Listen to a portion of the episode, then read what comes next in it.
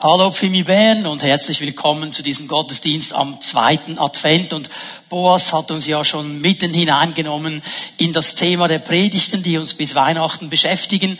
Eine neue Perspektive auf Weihnachten.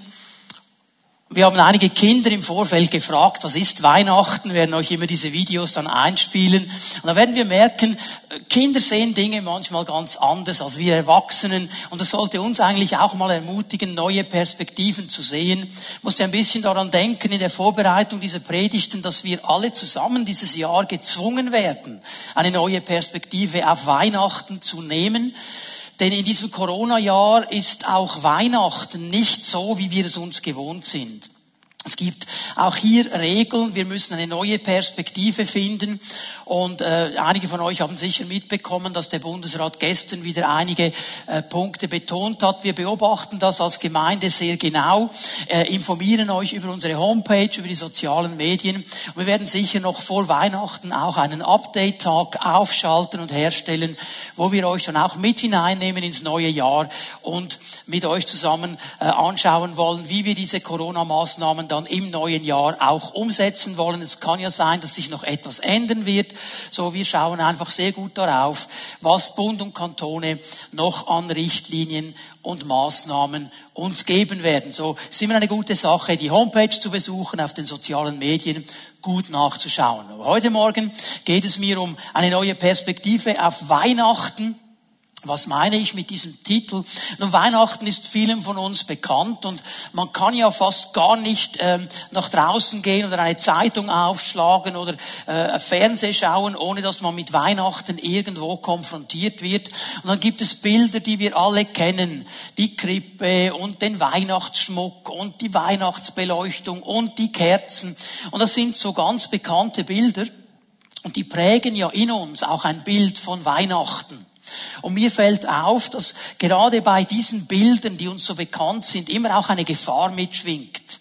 Dass wir nämlich die Dinge, die an den Rändern geschehen, die nicht so im Rampenlicht sind, die nicht so prominent sind, ein bisschen vergessen. Aber diese ganze Weihnachtserzählung, die Vorweihnachtserzählung bis hin zu diesem großen Moment, wo dann Jesus auf die Welt gekommen ist, hat so viele Nuancen, so viele Perspektiven, so viele Dinge, die vielleicht untergehen, wenn wir nur die Hauptpunkte uns anschauen. Und ich möchte mir mit euch zusammen äh, in den nächsten Wochen ein paar dieser speziellen Perspektiven anschauen. Und ich bete, dass wir einen neuen Blick auf Weihnachten bekommen und dass du vielleicht die eine oder andere Wahrheit von Weihnachten ganz neu verstehen kannst und in ein Leben hineinnehmen kannst und du neu erfüllt wirst mit dieser Freude von Weihnachten. Nun, gut 700 Jahre vor der ersten Weihnachten, also 700 Jahre bevor Jesus wirklich dann auf die Welt gekommen ist, hat einer der Propheten des Alten Testamentes schon eine klare Perspektive auf Weihnachten gehabt. Und ich möchte mit euch diese Stelle lesen. Es ist ein bekanntes Wort, Jesaja 7, Vers 14. Jesaja 7, Vers 14. Bevor wir es lesen, möchte ich euch kurz das Umfeld hier ein bisschen vor Augen führen. Das Volk Gottes in der damaligen Zeit, vor allem in Jerusalem, hatte ein ganz großes Problem. Die waren in einer, einer großen Notsituation, denn vor den Toren der Stadt waren diese feindlichen Armeen. Und die wollten Jerusalem einnehmen, die wollten Israel besiegen, die wollten angreifen und alles mitnehmen, was sie konnten. Es war eine Drucksituation, es war eine Situation der Not, äh, ähnlich wie unsere Situation heute mit diesem Coronavirus, die wir uns so nicht ausgesucht haben. Keiner der Israeliten wollte das und trotzdem war die Situation da. Und jetzt ging es darum, sich mit dieser Situation irgendwo auch zu arrangieren. Wie sollen wir reagieren? Und der König, er hat gerufen, hat Propheten gerufen, was können wir machen? Und Gott hat geantwortet und mitten in dieses Reden hinein kommt jetzt dieser Vers 14 in Jesaja 7 und der Prophet Jesaja sagt, Deshalb wird der Herr selbst das Zeichen geben. Der Herr möchte ein Zeichen geben in diese Situation der Not hinein. Er möchte ein Signal geben.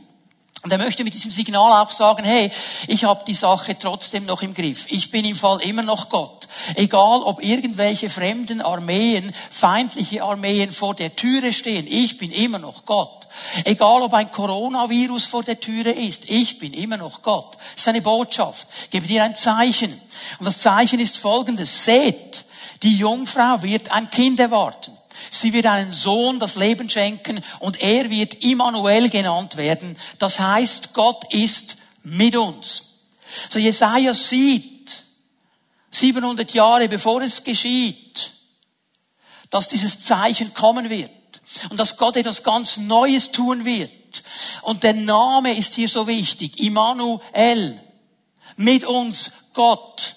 Aus dem Hebräischen direkt übersetzt. Mit uns, bei uns, in unserer Nähe. Gott. Gott will etwas ganz Neues tun. Und jetzt sagst du vielleicht, ja, okay, wieso, wieso kommst du jetzt darauf, dass Jesaja von der Geburt Jesu spricht? Weil Matthäus in Matthäus 1 diesen Gedanken aufnimmt. Lass uns das mal aufschlagen. Ich lese Matthäus 1, Vers 21. Sie und das ist jetzt im Zusammenhang folgendes. Maria war schwanger vom Heiligen Geist und Josef, ähm, der hat sich dann gefragt, okay, ich war nicht mit ihr zusammen, was ist hier geschehen? Und er hat eigentlich einen Weg gesucht, aus dieser Verlobung wieder rauszukommen. Und jetzt begegnet ihm Gott im Traum und er sagt, Josef, das ist in Ordnung. Das Kind, das Maria in sich trägt, ist nicht von einem anderen Mann. Es ist wirklich von mir. Es ist vom Heiligen Geist. Nimm sie zu dir. Und jetzt schau mal, was hier steht. Sie wird einen Sohn zur Welt bringen. Die Jungfrau wird einen Sohn gebären. Dem sollst du den Namen Jesus geben. Ja, okay, wieso jetzt nicht Immanuel?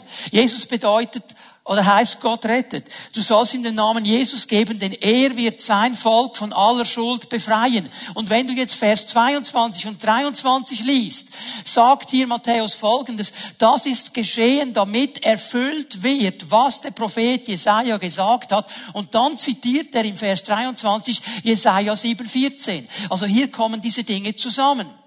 Dieses prophetische Bild, das Jesaja hatte, bezieht sich auf die Geburt von Jesus Christus, bezieht sich auf Weihnachten.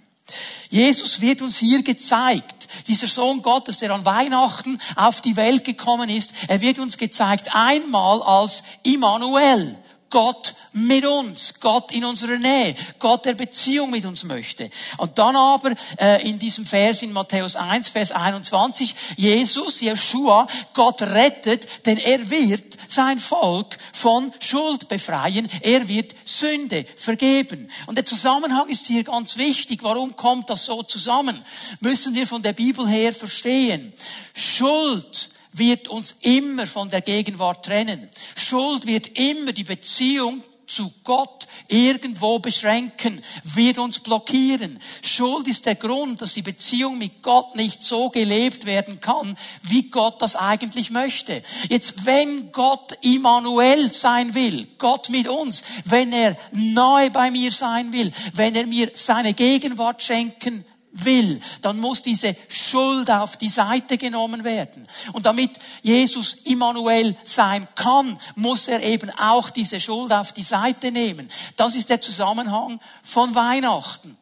Er kommt als der auf diese Welt, der diese Schuld wegnimmt und uns wieder einen Zugang gibt in die Gegenwart Gottes, uns wieder diesen Weg frei macht, mit Gott zusammen zu sein, sodass wir hier heute erleben dürfen, Immanuel, Gott ist mit uns. Ich muss nicht alleine durch das Leben gehen. Gott ist mit mir. Und darum kann Jesus sagen, ich bin bei euch alle Tage bis ans Ende der Zeit. Darum sagt Psalm 23, und du wirst mich nie verlassen. Güte und Gnade werden mir folgen mein Leben lang. Du bist Immanuel. Du bist Gott mit uns. Das ist hier der Zusammenhang. Weihnachten ist das Kommen Jesu auf diese Welt. Es ist der Plan Gottes, die Beziehung wiederherzustellen zu den Menschen, die er so liebt. Bei diesem Gedanken möchte ich heute einsetzen. Bei diesem Gedanken, dass Gott uns seine Gegenwart schenken will. Dass Gott Immanuel sein will. Nicht für die anderen, sondern für dich ganz persönlich. In deinem Leben. Und in dieser ganzen Erzählung von Weihnachten, das ist mir so bewusst geworden in dieser Vorbereitungszeit, werden drei ganz bestimmte Ortschaften genannt. Drei ganz prominente Ortschaften. Und diese drei Ortschaften, die da besonders erwähnt werden, das sind Ortschaften, an denen Gott Menschen begegnet ist im Zusammenhang mit Weihnachten. Auf eine ganz spezielle Art und Weise in diesen Ortschaften wurde er zu Immanuel, Gott mit uns, hat Menschen seine Gegenwart geschenkt. Aber der Mensch hat das im ersten Moment nicht erkannt und nicht verstanden. Obwohl sie an diesem Ort waren, wo Gott war, haben nicht alle diese Gegenwart Gottes erlebt. Und darum werden wir aus diesen drei wichtigen Weihnachtsortschaften eine Lektion mitnehmen können. Eine Lektion, die uns helfen wird zu verstehen, was vielleicht in deinem und in meinem Leben manchmal die Gegenwart Gottes hindert was im Weg steht, welche Haltungen, welche Überzeugungen dazu führen, dass ich die Gegenwart Gottes nicht verstehe, dass ich nicht erkenne, dass Immanuel da ist, Gott mit mir sein möchte. Das ist die wichtige Botschaft. Gott will uns nahe sein. So, was wollen wir lernen von diesen Ortschaften? Wir schauen uns die erste an. Das ist vielleicht die bekannteste. Bethlehem.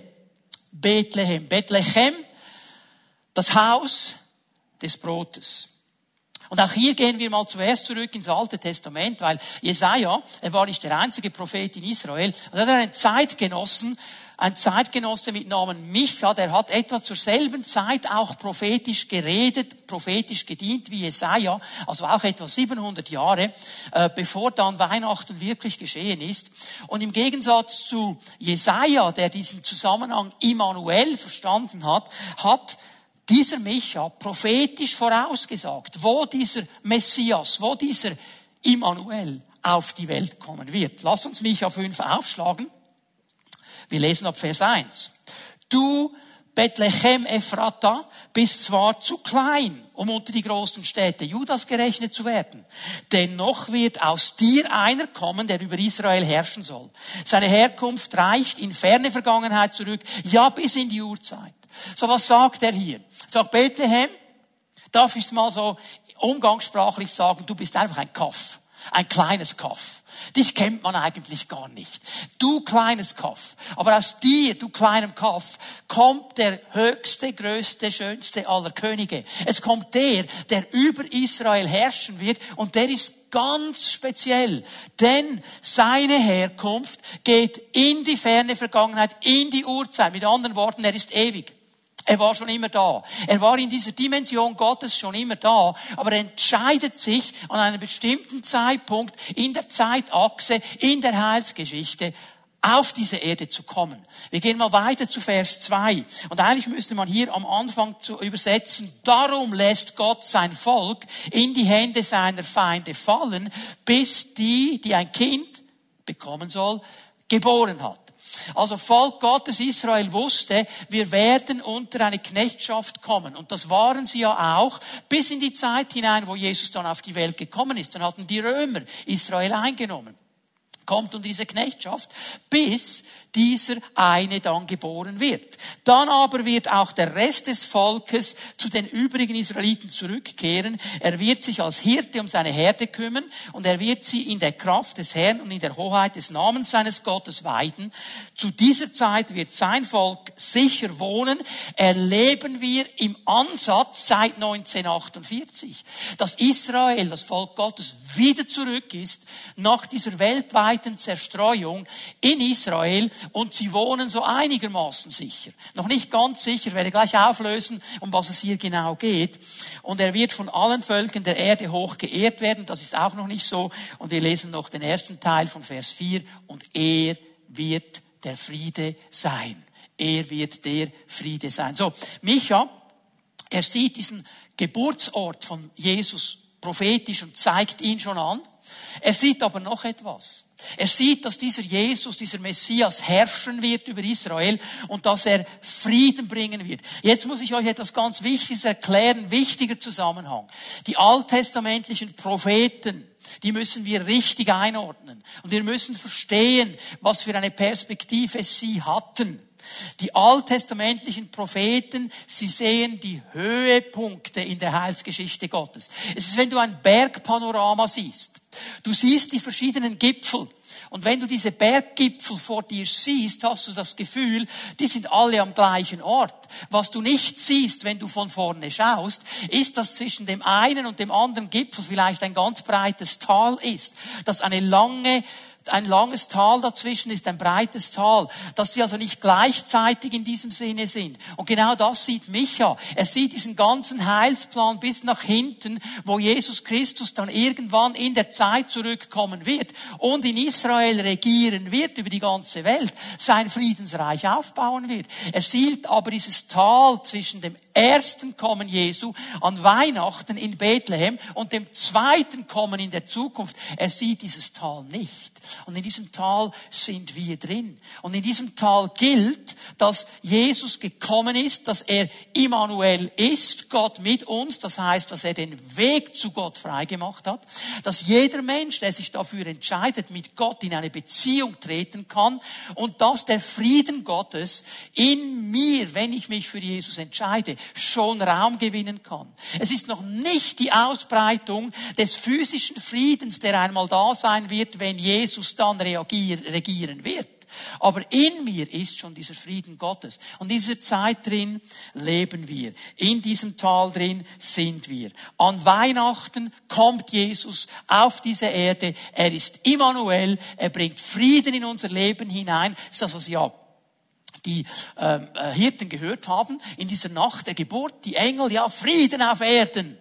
Frieden auf Erden, vor allem mal in unseren Herzen zuerst. Und dann bei seinem zweiten Kommen, da werden wir dann auch noch darüber sprechen, in einer anderen Predigt, auch eine Perspektive von Weihnachten, wird dieses Friedensreich kommen, wo Jesus dann herrschen wird auf dieser Erde.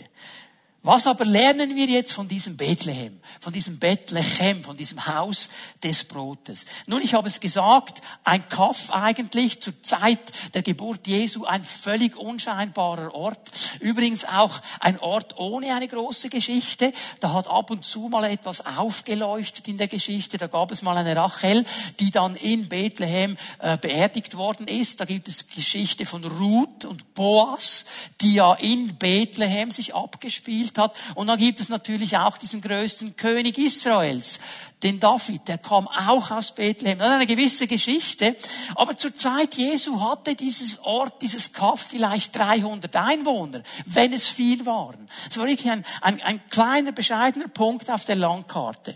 Und dieses Bethlehem liegt ja ganz nahe bei Jerusalem, liegt eigentlich im Schatten der Stadt Jerusalem. Und Jerusalem war ja die Stadt, die David als seine Königsstadt auserkoren hat. Das ist interessant, dass er nicht in seine Heimatstadt ging, sondern in Jerusalem auch die Stadt des großen Königs, nämlich die Stadt Gottes genannt. Da hat er seinen Palast und den Tempel und alles aufgebaut. So, Bethlehem liegt im Schatten von Jerusalem. Und es ist doch interessant, dass Jesus genau an diesem unscheinbaren Ort auf die Welt kommt dass Gott sich entschieden hat, mit diesem ganz kleinen Kaff, mit diesem Kaff, wo alle sagen, unscheinbar, nicht bekannt, kein Wert, keine große Geschichte, was ist überhaupt los? Wenn Gott irgendwo ist, dann überall, aber nicht in Bethlehem. Und Gott entscheidet sich, genau an diesem Ort seinen Sohn auf diese Welt zu bringen. An diesem Ort den Anfang zu setzen von Immanuel, Gott mit uns. Und mir wurde diese Lektion so bewusst. Liebe Leute, so oft haben wir die Überzeugung, irgendwie eine innere Haltung, ich weiß nicht, woher sie kommt, dass Gottes Gegenwart, Immanuel, nur an einem großen, bekannten, speziellen Ort stattfinden kann. Und nur an diesem Ort. Aber sicher nicht in einem Kaff. Sicher nicht an einem Ort, wo Fuchs und Hase sich gute Nacht sagen und das niemand so richtig kennt. Gottes Gegenwart, Immanuel, das muss doch irgendwo an einem geistlichen Hotspot sein. Das muss doch irgendwo verbunden sein mit weiß ich was für Geschichten. Aber Gott liebe Leute, ist allgegenwärtig und seine Gegenwart zeigt sich nicht nur an besonderen Orten. Die Orte sind nämlich gar nicht so wichtig. Weißt du, was der Schlüssel ist? Der Schlüssel ist dein und mein Herz. Der Schlüssel ist meine und deine Haltung. Wie begegne ich diesem Gott? Wie offen bin ich für seine Gegenwart? Wie offen bin ich für Immanuel? Und da kommt es nicht darauf an, ob ich irgendwo auf dem Feld draußen in einem Kaff bin oder an einem geistlichen Hotspot. Der Schlüssel ist immer mein Herz. Und es ist ja interessant, dass an diesem Ort, wo Gott gekommen ist, mit diesen Engeln, die gesungen haben, die zu den Hirten gesprochen haben, dass es nur ganz wenige Menschen waren, die in dieser Nacht Immanuel erkennt, erkannt haben und Gottes Gegenwart erlebt haben. Wir denken jetzt vielleicht, boah, das müsste doch auffallen, wenn da plötzlich eine Lightshow am Himmel abgeht und die haben das doch gecheckt und da müssen doch alle rennen. Es sind nur diese Hirten, die gehen. Und auch diese Hirten waren ja diese ganz unscheinbare Gruppe von Menschen, die eigentlich so ein bisschen an der untersten sozialen Ebene waren, die eigentlich ein bisschen ausgegrenzt waren. Aber sie hören auf das, was die Engel ihnen sagen und sie gehen hin und sie suchen dieses Kind in dieser Krippe drin und sie erleben Immanuel. Bethlehem bedeutet Folgendes. Gott hat sich entschieden, dem Menschen zu begegnen. Er hat sich entschieden, auf diese Welt zu kommen. Gott hat sich entschieden, den wahren, den inneren Hunger des Menschen zu stellen. Das ist ja interessant. Bethlehem, Haus des Brotes. Du kannst so viel Brot essen, wie du willst. Frisches Brot, weiß ich was für Brot, Weißbrot, Vollkornbrot. Aber diesen inneren Hunger deiner Seele kannst du mit keinem Brot stillen. Und genau an diesem Ort kommt Gott prophetisch und sagt, ich bin Immanuel und ich bringe als Immanuel an diesem Ort das Brot des Lebens, das Brot des Himmels. Und wenn du von diesem Brot isst, dann wird dieser Hunger deiner Seele gestillt, dann wird der Hunger deines Geistes gestillt, dann ist Gottes Gegenwart da und dann wird sich dein Leben verändern. Aber es braucht eine Entscheidung. Und du denkst vielleicht, ja, ich bin auch an diesem unscheinbaren Ort. Ich bin auch so ein unscheinbarer Mensch. Habe ich das verdient? Hey, verdient hätte es niemand von uns. Niemand. Aber Gott möchte es schenken. Und der Punkt ist nicht, ob du dich unscheinbar empfindest, ob du an einem unscheinbaren Ort bist. Der Punkt ist, Gott möchte dir begegnen. Und der Punkt ist, dass Gott dir sagt, du bist nicht zu klein, du bist nicht zu unscheinbar, du bist wichtig für mich. Genau für dich bin ich auf diese Welt gekommen. Genau um dir zu begegnen, weil ich möchte Gott mit dir sein. Ich möchte mit dir zusammen sein. So fang an, Gott und dich so zu sehen, wie Gott dich sieht. Fang an, dich zu sehen. Das ist die Ermutigung von Bethlehem als einen Menschen, den Gott so lieb hat, dass er ihm begegnen möchte, dass er alles in Bewegung setzt, um diese Beziehung wiederherzustellen, ist die Botschaft von Bethlehem. Hör auf, dich an deiner Vergangenheit festzukrallen. Hör auf, dich an deiner Geschichte festzukrallen und sag hier und heute, wow, Herr, du willst mir begegnen. Hier bin ich. Ich öffne mein Herz. Egal wo ich bin, egal wo ich das höre, Ort ist nicht wichtig, mein Herz ist das Wichtige. Wenn du bereit bist, dich für die Gegenwart Gottes zu öffnen, da wo du bist, als der, der du bist, dann wird Gott dir begegnen, denn er ist Immanuel. Das ist seine Verheißung, sein Geschenk. Wir gehen zu einem zweiten Ort. Der zweite Ort, den ich euch zeigen möchte, ist Nazareth. Nazareth. Und jetzt gehen wir ein bisschen zurück vor der Geburt Jesu. Wir lesen mal Lukas 1, Vers 26. Als Elisabeth im sechsten Monat schwanger war, sandte Gott den Engel Gabriel nach Nazareth in eine Stadt in Galiläa zu einem Mädchen, das noch Jungfrau war. Denk an Jesaja 7,14 und die Jungfrau wird gebären. Sie hieß Maria, war mit einem Mann namens Josef verlobt, einen Nachfahren von David. Dieser Engel Gabriel, er geht nach Nazareth und er sucht sich diese Maria. Bevor wir jetzt mal anschauen, was er hier sagt, möchte ich mal Folgendes sagen. Nazareth war auch keine bedeutende Ortschaft in Israel. Auch Nazareth war nicht ein wichtiger Ort. Auch Nazareth war nicht unbedingt groß auf der Landkarte. Denn auch Nazareth hat keine große Geschichte. Nazareth hat nicht irgendwo in der Geschichte eine Verankerung, die sehr wichtig gewesen wäre. Hey, Nazareth hatte einen zweifelhaften Ruf war gar kein beliebter Ort in diesem Israel. Du kannst mal Johannes 1, Vers 46 dir aufschreiben und dann nachschlagen. Da ist dieser Nathanael. Und da kommt einer der Jünger zu ihm und sagt, hey Nathanael, wir haben den Messias gefunden. Es ist Jesus aus Nazareth. Und seine Antwort ist ja cool, oder? Ja. Was kann denn aus Nazareth Gutes kommen? So viel zum Ruf von Nazareth. Es war kein großer Ort, ein Ort von zweifelhaften Ruf, aber genau an diesem Ort, genau an diesem Ort, hör mal, nicht bei den Oberfrommen in Jerusalem, an diesem Ort Nazareth, was kann aus Nazareth Gutes kommen? An diesem Ort mit diesem zweifelhaften Ruf findet er eine junge Frau, die bereit ist, ihr Leben ganz ihm zur Verfügung zu stellen, ihr Herz zu öffnen und Gott zu vertrauen. Eine Frau, die bereit war, ohne Rücksicht auf Verluste mit Gott vorwärts zu gehen. Und diese Frau hört von diesem Engel, du wirst schwanger werden. Und sie sagt, ja hallo, wie soll denn das geschehen? Was meint sie damit? Sie wusste ganz genau, ich bin Jungfrau, ich war nie mit einem Mann zusammen, ich bin verlobt mit diesem Josef, ich bin nicht mit ihm zusammen gewesen und um schwanger zu werden, muss man mit einem Mann zusammen sein. Wie soll das funktionieren? Und dann sagt der Engel, es wird der Heilige Geist sein, der über dich kommt und so weiter. Und sie sagt, boah, wie soll das gehen? Und er sagt, Lukas 1, Vers 37, denn bei Gott ist nichts unmöglich. Gott hat keine Grenzen. Bei Gott ist alles möglich. Maria antwortet, und jetzt hör gut zu, was sie sagt. Ich bin die Dienerin des Herrn. Ich beuge mich seinem Willen. Hey, ich beuge mich seinem Willen. Sie hat nicht gesagt, juhu, Fahnen schwenken, so cool, auf das habe ich gewartet, weil sie wusste ganz genau, was das bedeutet. Sie wusste genau, was die Nachbarn denken werden, wenn sie plötzlich einen immer größeren Bauch bekommt und noch nicht verheiratet ist. Sie wusste genau, was geschieht. Sagt, ich beuge mich deinem Willen. Sie hat gesagt, Herr, du bist mein König. Herr, du bist mein Gott. Und manchmal sagst du einem Dinge, die wollen wir so nicht, aber wir wollen es tun, weil wir wissen, dass wir im letzten am besten Ort sind und auf dem besten Weg sind, wenn wir uns deinem Willen beugen. Möge alles, was du gesagt hast, wahr werden und mir geschehen. Darauf verließ der Engel sie.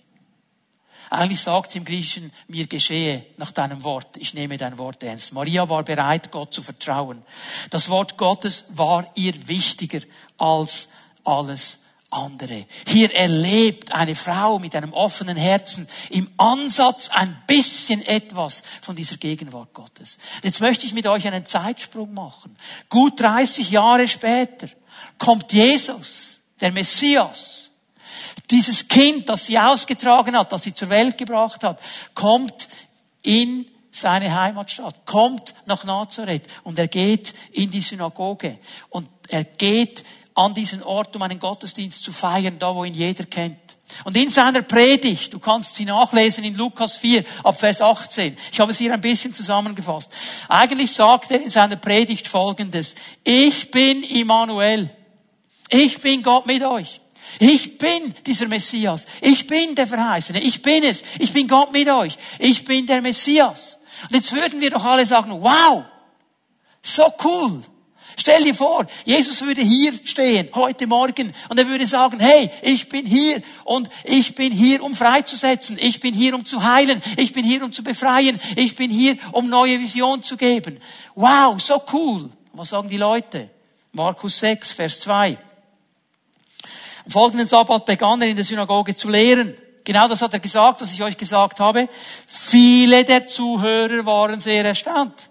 Sie fragten, wo hat denn nur diese Weisheit her und die Macht, solche Wunder zu tun? Jetzt achte mal, was hier geschieht. Der erste Moment zu sagen, boah, hey, also was der sagt, das hat schon Hand und Fuß, das fordert uns also heraus. Und, puh, da ist Power, da ist Salbung. Aber der Mensch, er ist immer derselbe. Er hört das Wort Gottes. Und da kommt eben nicht nur der Zuspruch, da kommt manchmal auch der Anspruch. Und dann ist der Mensch geneigt, einen Weg zu suchen, für sich das zu relativieren. Und weißt du, was einer der besten Wege ist, das zu relativieren? Wenn du den Botschafter in Verruf bringen kannst. Wenn du den Botschafter, der die Botschaft bringt, etwas anlasten kannst. Und schau mal, was sie machen, Vers 3. Er ist doch nur ein Zimmermann. Der Sohn Marias und der Bruder von Jakobus, Josef, Judas und Simon. Auch seine Schwestern leben hier unter uns. und sie ärgerten sich über ihn. Hier steht Jesus. Hier steht Immanuel, die Gegenwart Gottes und sagt, ich bin hier und all meine Segnungen, all meine Kraft, all meine Gnade, all meine Liebe, sie wäre hier für euch bereit. Und das Volk, das das hört, freut sich nicht, sie ärgern sich. Sie nehmen Anstoß, so weit, dass sie ihn aus der Synagoge rausschleifen und über eine Klippe werfen wollen. Nazareth fordert uns heraus. Wie reagieren wir auf die Gegenwart Gottes? Wie reagieren wir auf Immanuel? Wie reagieren wir nicht nur auf seine Zusprüche, sondern auch die Ansprüche, die er stellt. Wie reagieren wir auf sein Wort? Sind wir Menschen des Vertrauens wie Maria? Die hätte sagen können, hey, hallo, Moment, was du mir hier erzählst, habe ich so noch nie gehört. Es gibt nichts im Alten Testament, das darauf hinweist. Noch nie wurde eine Jungfrau schwanger. Das hat der Heilige Geist so noch nie gemacht. Das kann doch gar nicht sein. Aber ich glaube dir, sind wir solche Menschen des Vertrauens oder sind wir Menschen, die immer mal zuerst das Haar in der Suppe suchen? Die immer mal versuchen zu relativieren. Ich finde schon noch ein Haar in der Suppe. Und dieses Haar in der Suppe, und wenn es in 100 Liter Suppe nur ein kleines Haar ist, das reicht mir schon. Aber dieses Haar gibt mir dann die Autorität zu relativieren, was Gott gesagt hat. Und ich ärgere mich daran. Weil ich finde, das ist zu alt und zu konservativ und geht heute nicht mehr so. Das ist die Herausforderung von Nazareth. Gott ist Immanuel. Und er möchte uns begegnen mit seiner Gegenwart. Und weißt du, wo Gott kommt, wo seine Gegenwart kommt, wo Jesus Raum bekommt in meinem Leben, da werden sich Dinge verändern. Da werden Dinge anders werden, weil er Gott ist. Und wenn ich ihm diesen Raum gebe, dann können gewaltige Dinge geschehen. Aber es ist immer da. Es ist immer da wo Menschen ihr Herz öffnen für diese Gegenwart Gottes, wo Menschen ohne Wenn und Aber, ohne Kompromisse, radikal bis an die Wurzel, genauso reagieren wie eine Maria. Ich bin dein Diener, mir geschehe nach deinem Wort. Gottes Gegenwart ist nicht abhängig von einer großen Geschichte, nicht von einem guten Ruf. Gottes Gegenwart zeigt sich da, wo Menschen bereit sind, ihr Herz im Vertrauen zu öffnen. Bethlehem, Nazareth und natürlich muss Jerusalem noch kommen. Und das ist die dritte Ortschaft, die ich euch zeigen möchte. Und Jerusalem ist der bekannteste Ort, auch damals in Jerusalem, äh, in Israel. Jerusalem war das absolute Zentrum. Nach Jerusalem ist man hinaufgepilgert. Es ist die Stadt des großen Königs. Jerusalem, die Stadt des Friedens, die goldene, diese wunderschöne Stadt. Und jeder Israelite wusste, okay, da steht je etwas. Ein, ein, ein Gebäude steht da in Jerusalem. Und das ist der Tempel. Und in diesem Tempel hat es einen ganz bestimmten Raum. Und das ist das Allerheiligste. Und in diesem Allerheiligsten ist die Gegenwart Gottes. Also jeder würde sagen, also wenn Immanuel, Gott mit uns, dann da im Allerheiligsten. Nur da kann man nicht einfach rein. Da kann ja nur einmal im Jahr ein Priester rein, okay? Äh, aber da wäre die Gegenwart Gottes. Gott mit uns, das muss im Tempel sein. Ist doch klar. Und jetzt lese ich mal bekannte Worte, Matthäus 2, der Weihnachtsgeschichte. Jesus wurde in der Stadt Bethlehem in Judäa während der Herrschaft von König Herodes geboren. In dieser Zeit kamen einige Sterndeuter aus einem Land im Osten nach Jerusalem und fragten überall, wo ist der neugeborene König der Juden? Wir haben seinen Stern aufgehen sehen und sind gekommen, um ihn anzubeten. So diese äh, Weisen aus dem Morgenland, diese Sterndeuter, die sich beschäftigt haben mit diesen Sternbildern und sie sehen diesen großen Stern und sagen, dieser Stern ist speziell. Äh, das ist der Stern eines Königs. Und sie sind diesem Stern gefolgt und sie gehen wohin? Sie denken, ja, wenn der neue König der Juden geboren wird, das muss in Jerusalem sein. Wenn das geschieht, dann in Jerusalem. Und sie gehen nach Jerusalem. Und sie suchen diesen neugeborenen König in Jerusalem. Ihre Frage, Vers 3, versetzte Herodes in große Unruhe. Was, ein König? Ich bin König, habe nicht mitbekommen, wo ist dieser König, wo, wo, wo? Versetzte in große Unruhe. Und jetzt schau mal, alle Einwohner Jerusalems mit ihm. So, da war eine Unruhe in dieser Stadt Jerusalem. Was? Ein neuer König soll auf die Welt gekommen sein? Nicht in Jerusalem? Das kann gar nicht sein. Wenn der auf die Welt kommt, dann in Jerusalem. Wir sind die Stadt des großen Königs.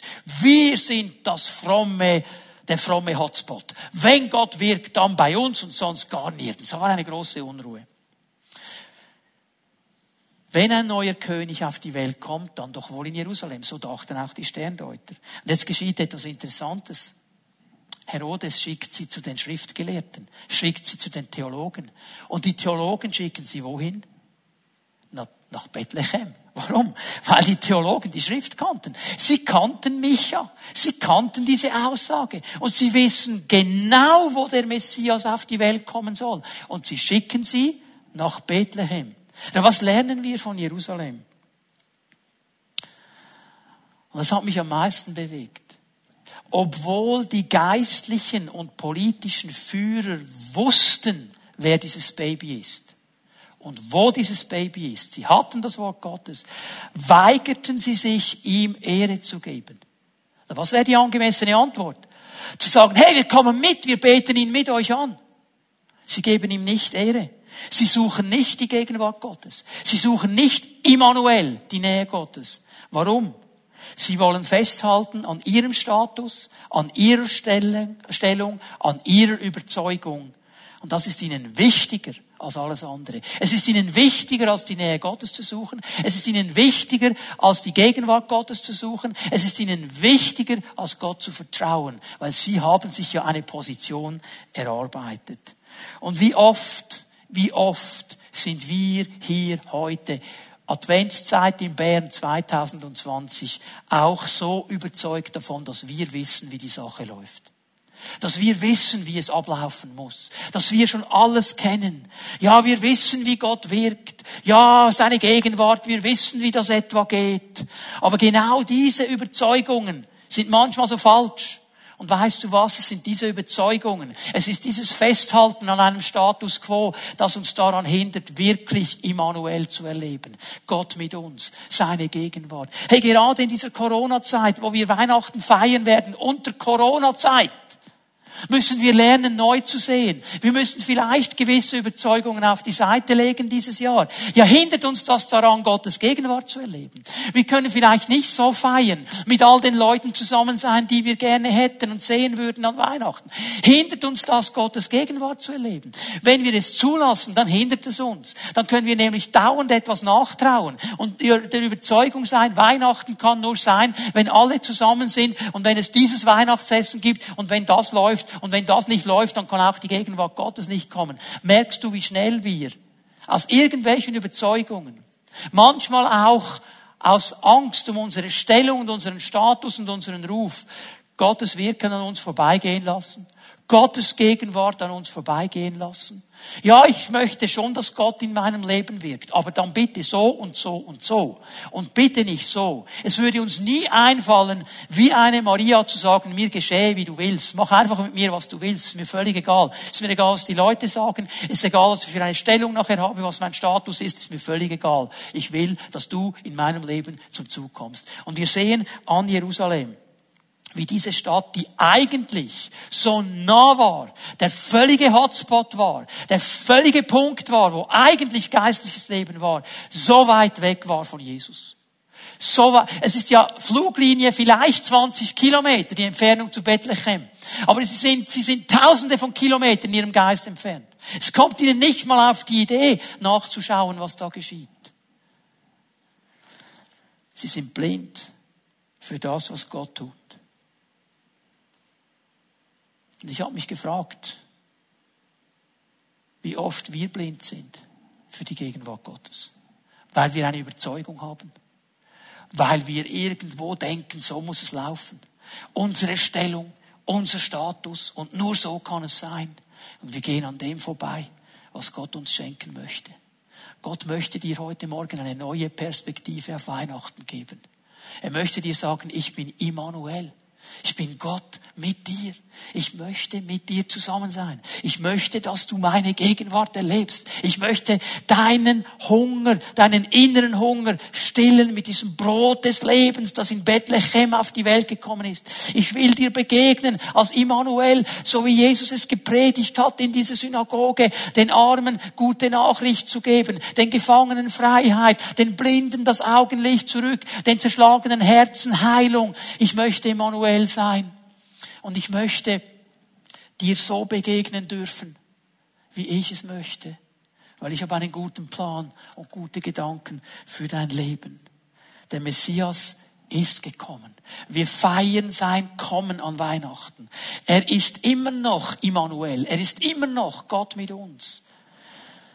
Schaffe Raum für seine Gegenwart, indem du dein Herz öffnest für seine Entscheidungen. Er hat sich entschieden für Bethlehem, nicht für Jerusalem für Bethlehem, für dieses kleine Kaff, indem du dich öffnest für sein Wirken. Er hat sich entschieden, eine Jungfrau mit dem Heiligen Geist zu erfüllen und ein Kind in sie hineinzulegen, wie es noch nie in der Geschichte vorher und auch nachher nicht mehr geschehen ist. Aber es ist sein Wirken. Und er hat sich entschieden für seine Wege. Nicht so, wie die ganze Welt es sagen würde, es muss in Jerusalem geschehen, sondern seine Wege. Bist du bereit, dein Herz zu öffnen? Ich möchte dich einladen, dass du mit mir zusammen aufstehst, da wo du bist. Was hat der Heilige Geist in dein Leben hineingesprochen? Stell dir mal vor, der Heilige Geist ist wie ein Navi. Wo hat er dich hingeführt heute Morgen? Nach Bethlehem? Nach Nazareth? Nach Jerusalem? Was ist die Ortschaft, die für dich so wichtig ist in deinem Leben? Und was ist deine Antwort, die du dem Herrn gibst? Ich möchte dich einladen, dein Herz zu öffnen. Und wenn du mir zuhörst und diese Predigt siehst und sagst, ja, aber ich kenne diesen Jesus ja gar nicht. Wie kann ich ihn kennenlernen? Indem du dein Herz öffnest und indem du mit mir betest. Ich möchte dieses Gebet zuerst sprechen. Ich möchte dich einladen, wenn du Jesus nicht persönlich kennst, dass du jetzt mit mir diese Worte betest. Ich werde sie vorbeten und ich lade dich ein, sie nachzubeten. Und wenn ich dieses einleitende Gebet gesprochen habe, dann werde ich einen Segen aussprechen. Und dann werden wir den Herrn noch einmal anbeten mit einem Lied. So, wenn du Jesus kennenlernen möchtest, bete dieses Gebet mit mir. Herr Jesus Christus, ich danke dir. Ich danke dir, dass du auf diese Welt gekommen bist. Ich danke dir, dass du Immanuel bist. Dass du Gott mit mir sein möchtest. Und ich habe verstanden, dass meine Schuld mich trennt von dir. Aber ich habe auch verstanden, dass du Schuld wegnimmst. Darum bitte ich dich, Jesus, nimm meine Schuld von mir. Vergib mir. Komm in mein Leben. Sei Immanuel für mich. Und ich danke dir dafür, dass du dieses Gebet erhört hast. Wenn du dieses Gebet gesprochen hast, dann ist etwas geschehen in deinem Leben. Jesus hat Raum genommen in dir. Und du wirst merken, dass dein Leben sich verändert wird. Wenn du dieses Gebet gesprochen hast heute Morgen zum ersten Mal, ich bitte dich, schreib uns ein Mail. info at fimibern.ch Schreib uns ein Mail, weil wir möchten dir gerne ein kleines Weihnachtsgeschenk zuschicken. Wenn du dieses Gebet zum ersten Mal gebetet hast für dein Leben heute Morgen, bitte melde dich, schreib uns ein Mail info at damit wir ein kleines Weihnachtsgeschenk zusenden können. Und jetzt möchte ich dich einladen, deine Hände auszustrecken für ein Segensgebet. Ich bin so dankbar dafür, dass du Immanuel bist. Und ich danke dir, Herr, dass du uns begegnen willst. Herr, dass deine Gegenwart nicht abhängig ist von einem bestimmten Ort, von irgendeinem geistlichen Hotspot, sondern abhängig von meinem Herzen. Und Herr, mein Herz und unsere Herzen, wir wollen sie öffnen heute Morgen. Und wir sagen, Herr, komm, nimm Raum ein in unserem Leben. Danke, dass du Immanuel bist. Und danke, dass du diese Vorweihnachtszeit füllen wirst mit deiner Gegenwart. Und wir preisen dich für deinen Segen und deine Gnade und deine Kraft. Danke, dass du Gott mit uns bist. In Jesu Namen. Amen. Lasst uns Jesus noch einmal anbeten miteinander.